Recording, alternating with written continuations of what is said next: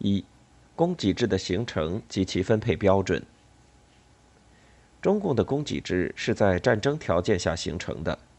毛泽东曾讲过：“我们的党是连续打了二十多年仗的党，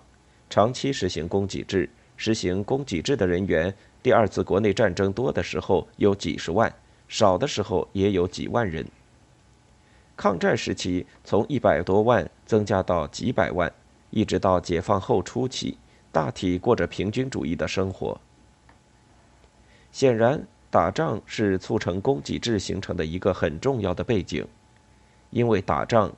中共各级组织都必须经常保持一种军事化状态；也因为打仗，生活环境非常不稳定，物资供应更是经常会处于极度匮乏的境地。在这种情况下，按照作战部队的方式，通过统一的后勤补给系统，以一个大致平均的标准。为全体党政军民学脱产人员提供生活所需的各种资料，是保证这一庞大机器正常运转的一种多少有些不得已的分配措施。正因为打仗决定一切，因此供给制的最初建立，首先就是以保证部队的战斗力为首要目的，后方党政干部及其相关工作人员的生活需要都在其次。在井冈山根据地初创期，从军长到伙夫，除粮食外，每人每天一律只有五分钱的油盐菜柴钱。党政工作人员也和部队一起吃大锅饭。到江西中央根据地时期，前线和后方分开，后方的供给标准明显就比前线部队要低。如当时一度规定，红军战士每天吃三钱盐、四钱油。后方机关工作人员每天每人只能吃一钱盐、二钱油。红军士兵的伙食标准每天一毛钱，而后方省一级干部的伙食标准每人每天只有五分钱。一九三四年国民党第五次围剿前夕，中共中央军委还规定过，前方部队指战员每人每天口粮一点六斤，这时的一斤等于十六两，菜斤六分。后方工作人员每人每天口粮一点四斤，菜斤五分。即使在抗战之初的延安地区，因为经济拮据，在待遇方面的差距也一度只是表现在前后方之间，而非表现在级别上。如一九三七年九月，部队的生活费明文规定每人每月五元，而后方的生活费却规定分区、县、区乡。各级工作人员一律每人每月三元九角，内粮食二元，菜钱九角，津贴一元。但是说供给制是一种绝对平均主义的分配制度也不确切。从抗战爆发前，中共中央在延安将供给制逐渐规范开始，就已经开始体现出不同级别之间的分配差别。职位高和职位低的干部。伙食费和着装最初虽然仍基本一样，在津贴上却已有所差别。按照当时的规定，中央委员以上的党政领导人每人每月享五元津贴，各厅处院及师团级干部每月津贴三元，以下一级别递减，最少亦有一点五元可拿，最高和最低之间相差三倍多。进入到一九三八年下半年，随着经济情况略有好转，享受高津贴人员的范围也在扩大。据一九三九年中共中央颁布的各机关津贴标准，军委会主席、委员、师长以及政府主席、委员和边区参议会议长、常驻议员，包括政府直属各厅处院等机关首长和大学校长等，每月津贴一律五元。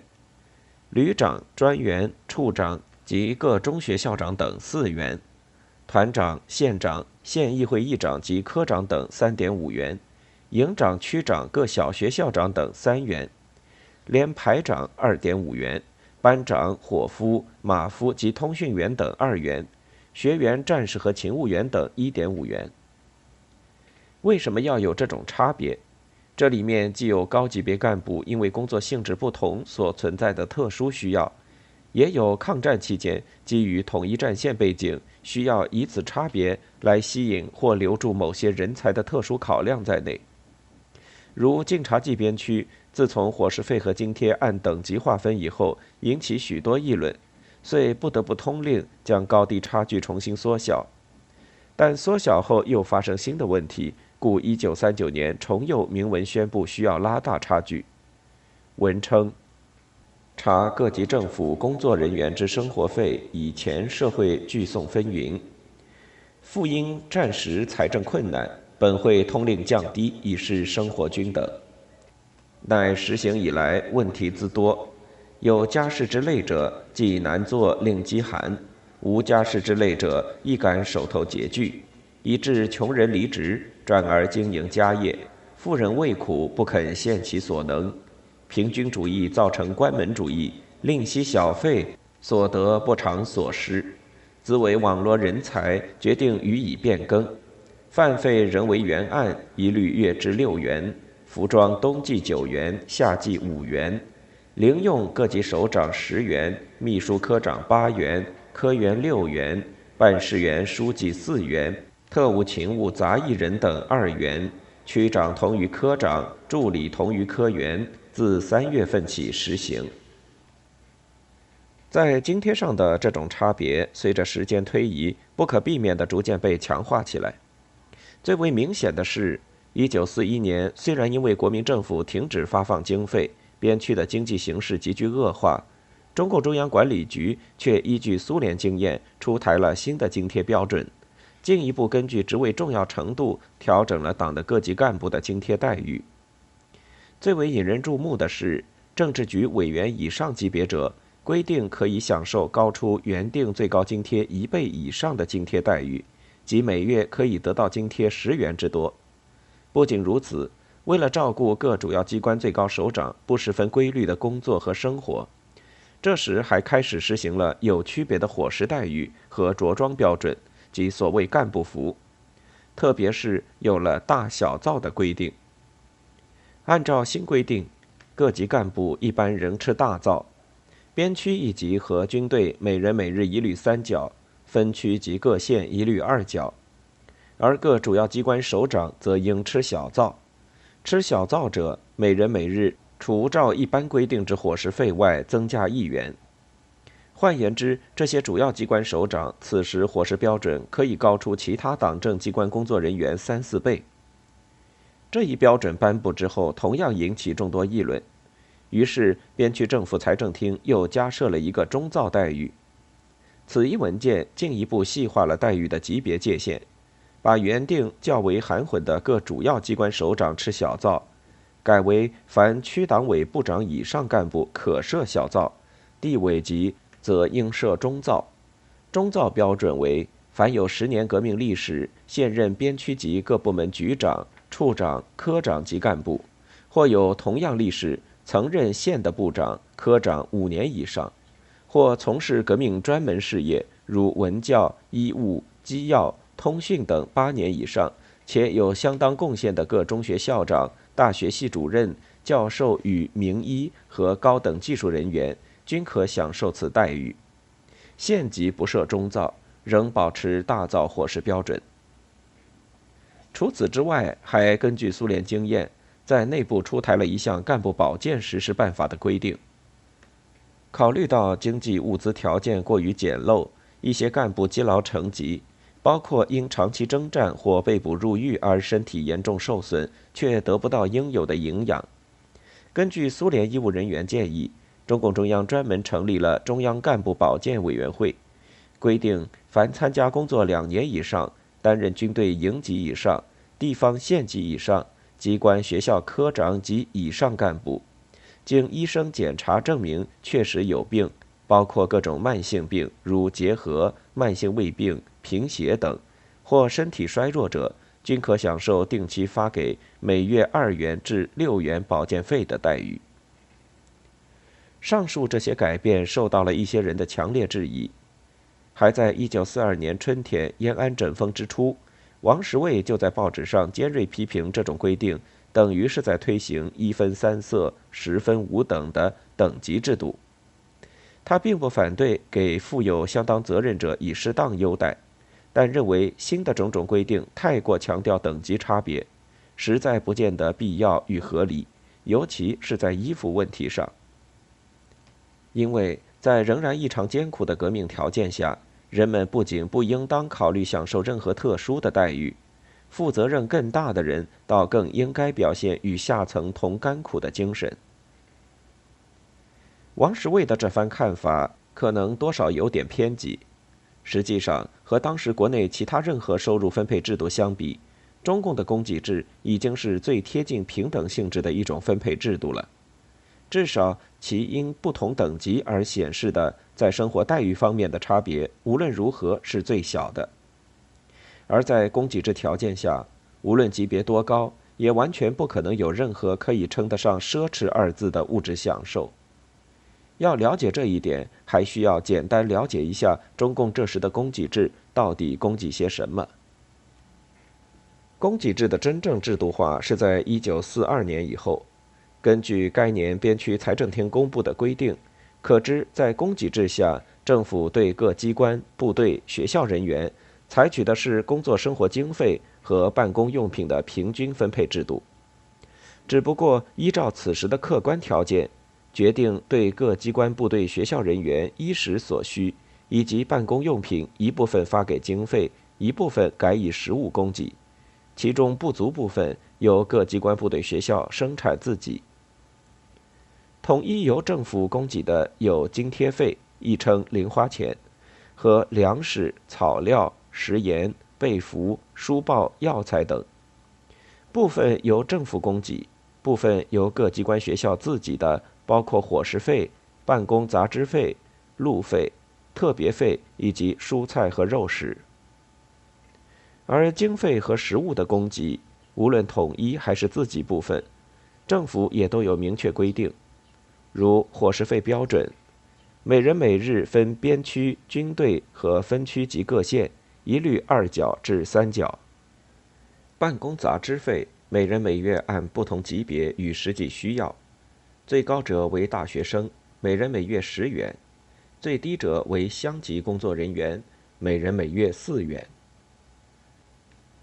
凡因公外出，以往返八十里一天为限，每人每日可得路费三元，含菜金。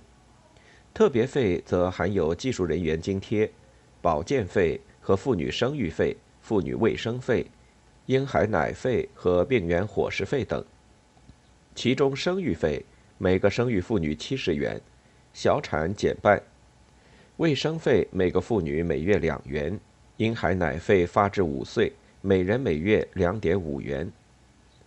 至于食物供给，最重要者如粮食，普通工作人员每人每日发小米一点三斤，部队每人每日一点八斤，儿童半岁至一岁四两，二至三岁八两，四至五岁十二两。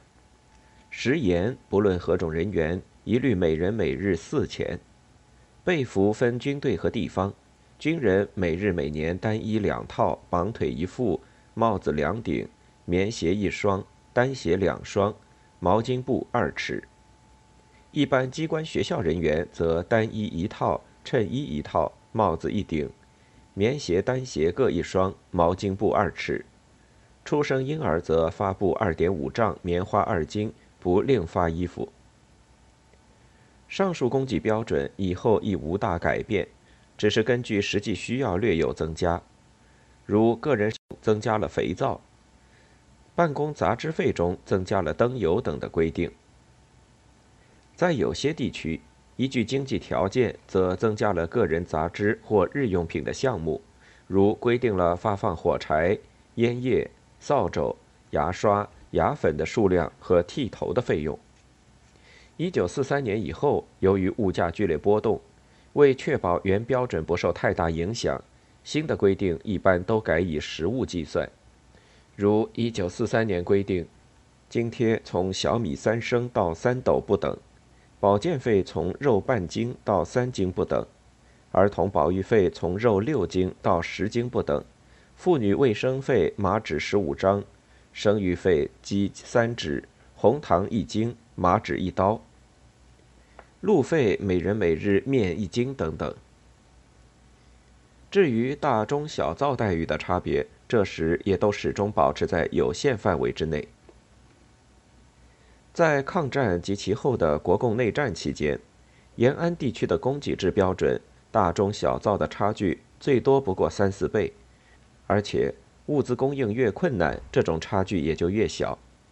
如1943年，延安实行大生产运动，经济情况好转，因而大小灶伙食标准差距拉得最大。1947年，延安地区一度成为国共争夺的重要区域，因而大小灶伙食标准差距也缩得最小。一些地区甚至一度取消了中小灶待遇，或吃小灶者改为吃中灶，以适应战争形势和供求关系的变动。但无论如何，即使是在差距最大的情况下，即使把中共中央最高级别干部可以享受的特别保健费算在其中，在供给制下，因干部级别所带来的物质生活方面的差距，一般还是十分。再加上供给制使公家与个人严密结合，确保了党的纪律与干部的相对廉洁，因此这也是毛泽东等领导人长期引以为自豪的最重要的革命资本之一。毛泽东在抗战期间就曾经以此为例，拿中共的干部及其待遇与国民党官员及其待遇做比较。他自豪地声称：“我们对孔子懂得很少，写文章写得不长，周公孔子一套搞不来，文墨也不太会。但是我们的县长、区长、乡长每月两元津贴，又民主，又能艰苦奋斗，又能帮助老百姓。”自周公孔子以来，从没有如边区政府的县长这样廉洁、这样民主、这样的帮助老百姓的。而国民党的县长们呢？他们每月拿着一百八十元的薪水，只会娶小老婆、打麻将、抽鸦片，甚至还贪污、刮地皮、压迫老百姓，其他一无所成。为什么会有如此区别？毛断言。这就是因为我们和国民党不同，大家是来革命的，革命是有生命危险，生命既准备牺牲，何况薪水这小小的东西。因此，他公开预言，中国只有靠共产党的这些既廉洁又民主的干部才有希望。我们中国如果再在国民党这些混账王八蛋手里搞下去，一定要亡的。朱德在一九四八年中共准备进城之初，也曾明确讲过：“我们是在供给制条件下过来的，打仗不要钱，伙夫不要钱，什么都不要钱。革命成功就靠这个制度，将来建设新的国家也要靠这个制度。”